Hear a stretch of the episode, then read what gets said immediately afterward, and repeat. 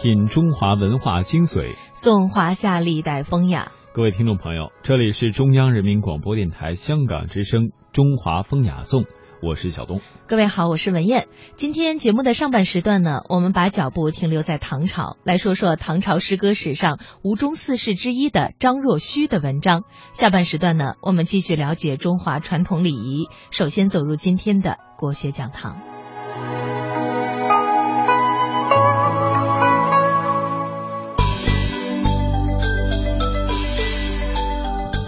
讲中华文化精髓，到华夏文明内涵，分析历史与现实的源流传承，洞悉哲理背后的人生。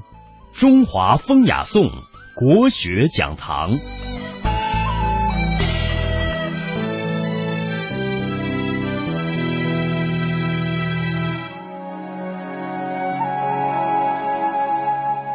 所谓吴中四世。指的是贺知章、张旭、包容和张若虚。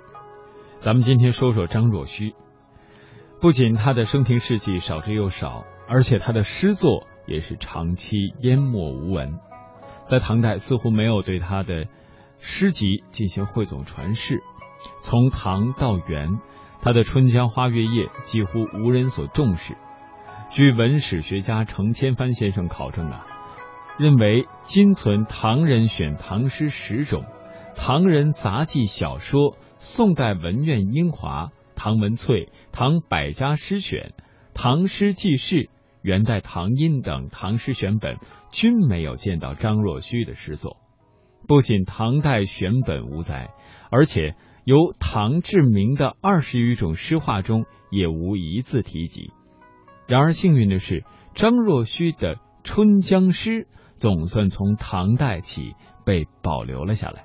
等待了将近一千年，张若虚及其杰作的命运才开始扭转。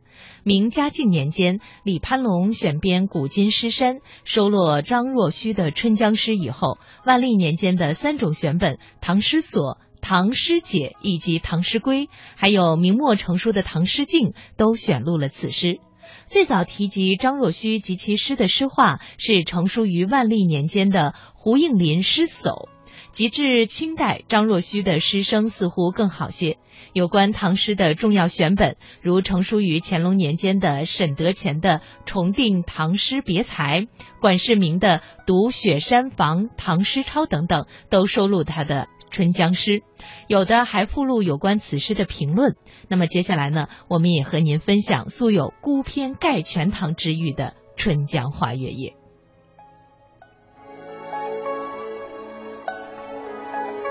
春江花月夜》诗共三十六句，每四句一换韵，以富有生活气息的清丽之笔，创造性的再现了江南春夜的景色，如同月光照耀下的万里长江画卷，同时寄予着游子思归的离别相思之苦。诗篇意境空明，洗净了六朝宫体的浓脂腻粉，诗词轻语华丽。韵调优美，脍炙人口，乃是千古绝唱。下面呢，我们先来听听著名的播音艺术家雅坤朗读的《春江花月夜》。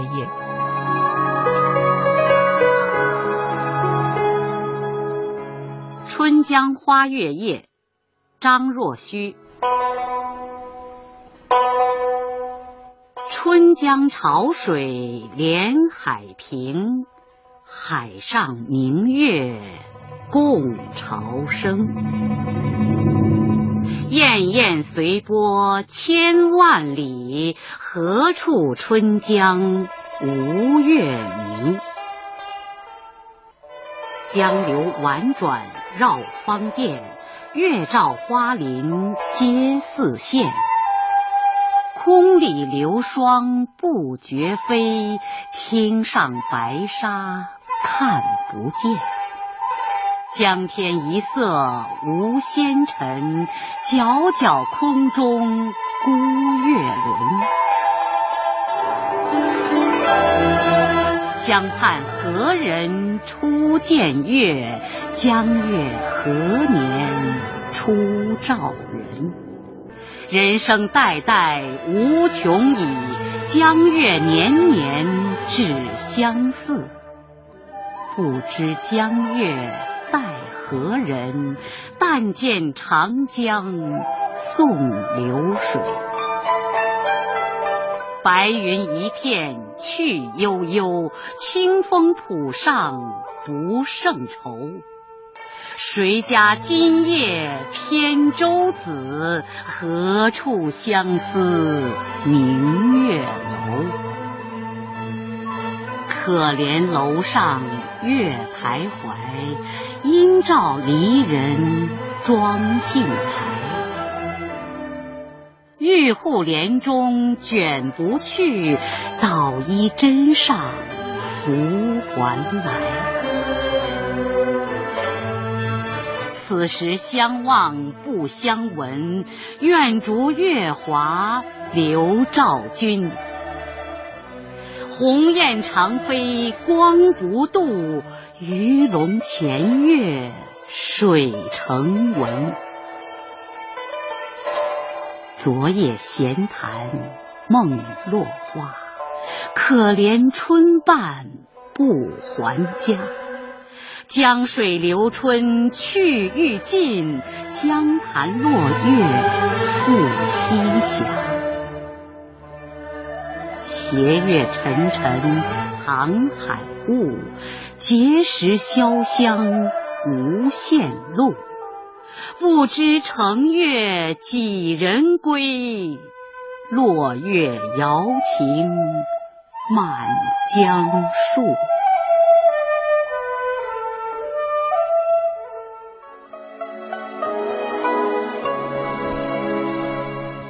接下来我们关注历代诗人对这首诗的评价。明朝诗人学者胡应麟评价：张若虚《春江花月夜》流畅婉转，出刘希夷白头翁上，而世代不可考。明代文学家、史学家王士祯之弟王士茂，好学善诗文，著述颇富。他评价。句句以春江花月装成一篇好文。明代文学家谭元春这样评价：“春江花月夜，字字写得有情、有想、有故。”现代的伟大诗人学者闻一多说，在这种诗面前，一切的赞叹都是饶舌，几乎是亵渎。这是诗中的诗，顶峰上的顶峰。著名哲学家李泽厚说，这首诗是有憧憬和悲伤的。但它是一种少年时代的憧憬和悲伤，所以呢，尽管悲伤，仍然轻快；虽然叹息，总是轻盈。永恒的江山，无限的风月，给这些诗人们的是一种少年式的人生哲理和夹着悲伤怅惘的激励和欢愉。闻一多形容为神秘、迷惘、宇宙意识等等，其实呢，就是这种审美心理和意识意境。而被前人誉为孤篇盖全唐的杰作，被闻一多先生赞为诗中的诗顶峰上的顶峰的《春江花月夜》，对诗的取景地点呀，却有不同的说法。至今呢，有三种不同的观点：一种说法是曲江，一种说法呢是大桥，还有一种说法呀就是瓜州。那么接下来的时间呢，我们也来听一下这个林如著名的播音艺术家对于《春江花月夜》的赏析。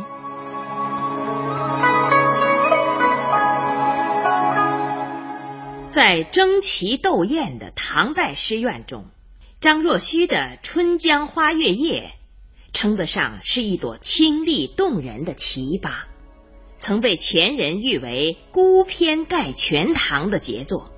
遗憾的是，由于史料的匮缺，我们对作者了解甚少，只知道他是江苏扬州人，生活于初盛唐之间。唐中宗神龙年间，就因文辞俊秀而名扬于上京。唐玄宗开元初，又与贺知章、张旭、包容结为吴中四世，一生只做过兖州兵曹这样芝麻大的小官，属于虽有文章盛名而流落不偶的那一类失意文人。他的诗作大部分都以散佚。以博收繁彩闻名的《全唐诗》，也仅录存其诗二首，就是《待答归梦还》《春江花月夜》。诗贵独创。张若虚的这首《春江花月夜》，虽然用的是乐府旧题，写的也是古代诗歌中屡见不鲜的旷夫怨女、离别相思之类，然而却能跳出前人窠臼，挣脱宫体束缚，与旧体以新意，化腐朽为神奇，以高超的手法、独特的风格。写成为一首长达三十六句、共计二百五十二个字的抒情长篇，大大超越了多如牛毛的同类诗作，充分显示了作者的创新精神和艺术才华。万事开头难，这首诗落笔扣题，开头就写得精彩引人，非同一般。春江潮水连海平。海上明月共潮生，滟滟随波千万里，何处春江无月明？一江春水，由于春潮猛涨而显得水势浩大，江面宽阔，几乎与海面相平。海上一轮明月，似同海潮一起涌生。月光伴随着万里江波动荡闪烁，没有哪一处不映照着明月的光华。开头仅用寥寥四句，就画出了一幅春江水涨、江海难分、明月东升、光照万里的优美壮阔图景，一下子就把读者带进了诗的意境。接着，诗人的彩笔。又在画面上略加点染，把春江月夜的自然景色描画的更加瑰丽动人。江流婉转绕芳甸，月照花林皆似霰。空里流霜不觉飞，汀上白沙看不见。芳甸是指长满花草的原野，蜃就是雪珠。这里形容月色映照中的花朵，流霜在这里不是实写，而是取月色如霜之意。稍后的大诗人李白也有“床前明月光，疑是地上霜”的写法。这四句仅承上文，先用江流婉转引出芳甸花林，再由县字生出霜字。流霜带出白沙，随着一江春水的婉转流淌，诗中的画面急速转换，读者的视野也不断扩大，眼前顿时出现了花草飘香的原野、月色普照的花林、雪珠一般的繁花，以及天空中铺天盖地、皎洁如霜的月色。江滩上似霜非霜、难以辨认的白沙，种种月夜美景一齐扑入眼帘，令人应接不暇。行文至此，题中“春江花月”四字已经一一托出，而“夜”字也已经包含其中了。开头这段精彩的景物描写，组成了整个乐章的动人序曲。同时，又为下文的集景抒情勾出了一个诗意盎然的特定背景。下面开始，诗歌出现了第一次大转折，全诗由写景转入抒情。江天一色无纤尘，皎皎空中孤月轮。江畔何人初见月？江月何年初照人？人生代代无穷已，江月年年只相似。不知江月待何人？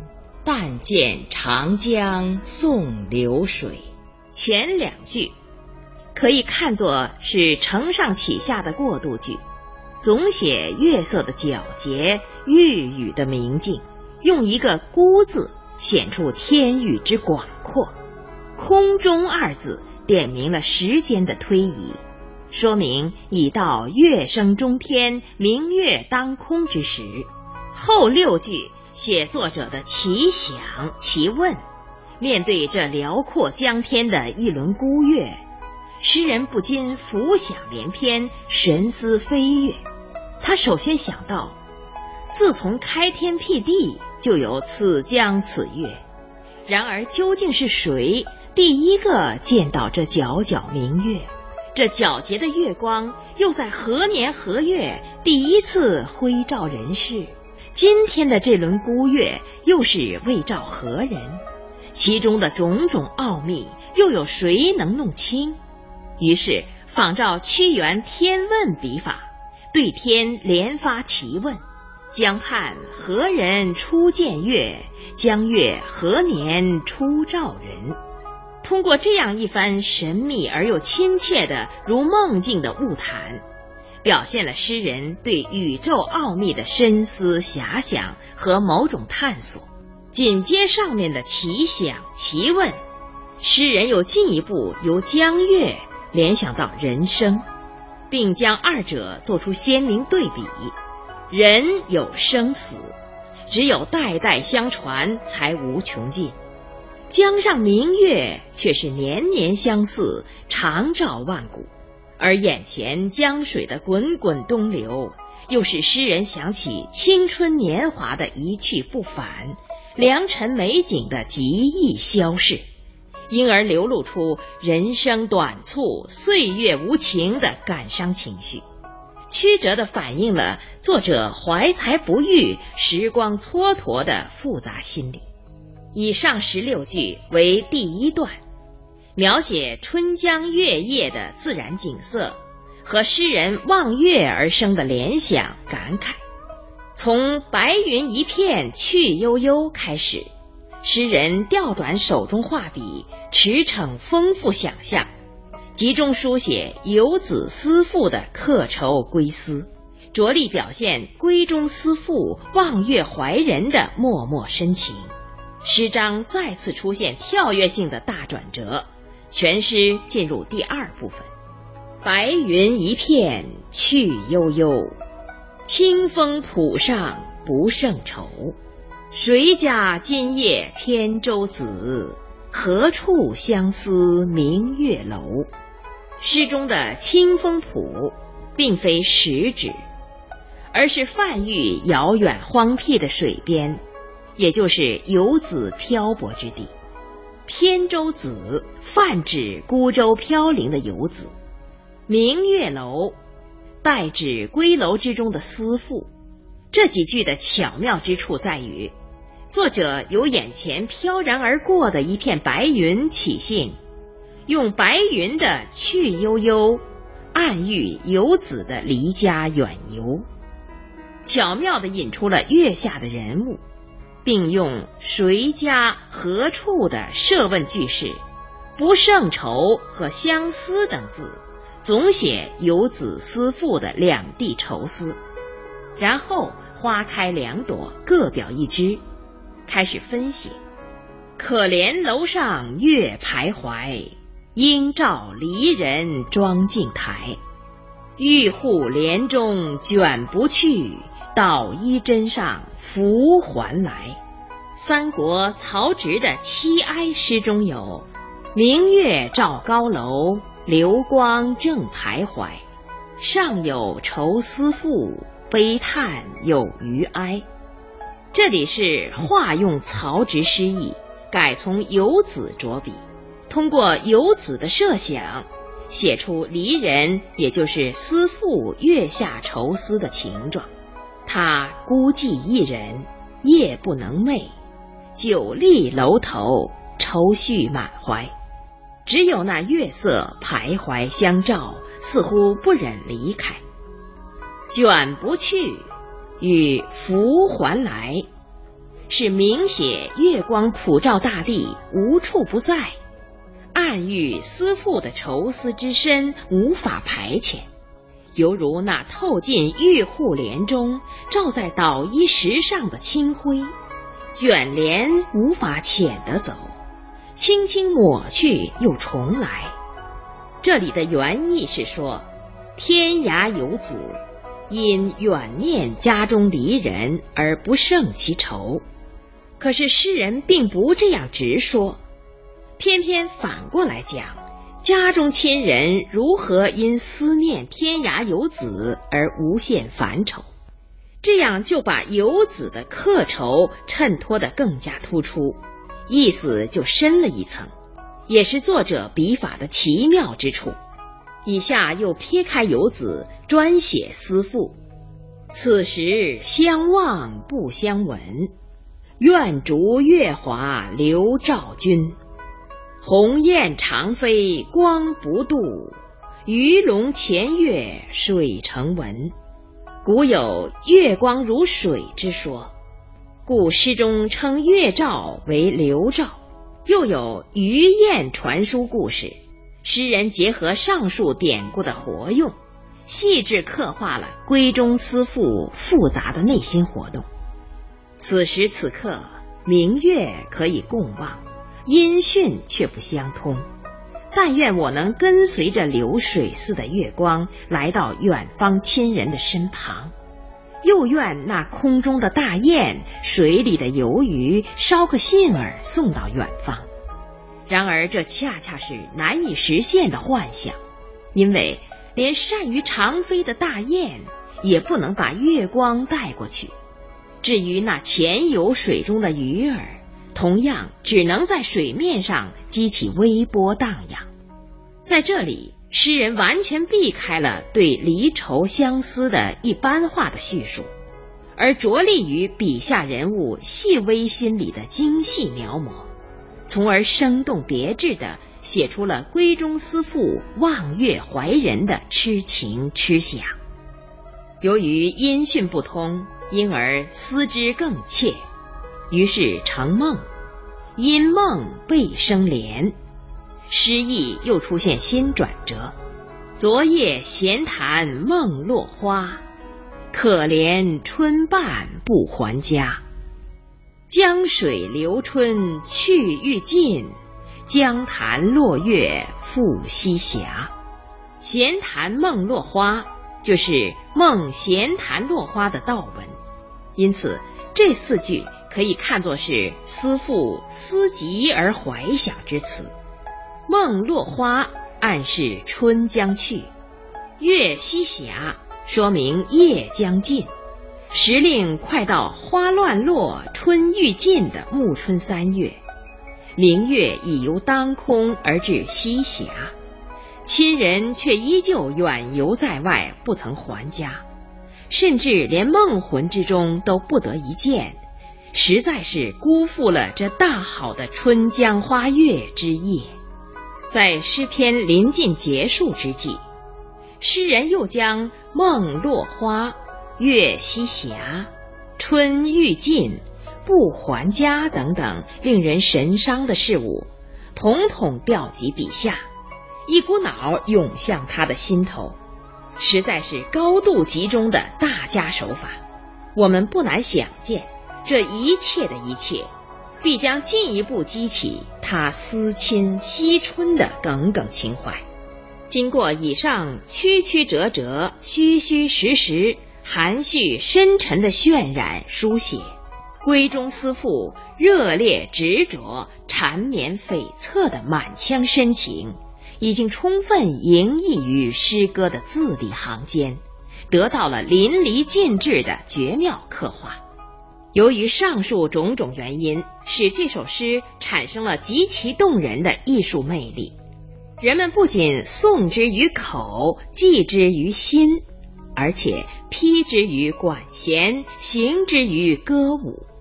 诗不在多，而在精。仅凭这首《春江花月夜》，就是张若虚赢得了永久的声誉。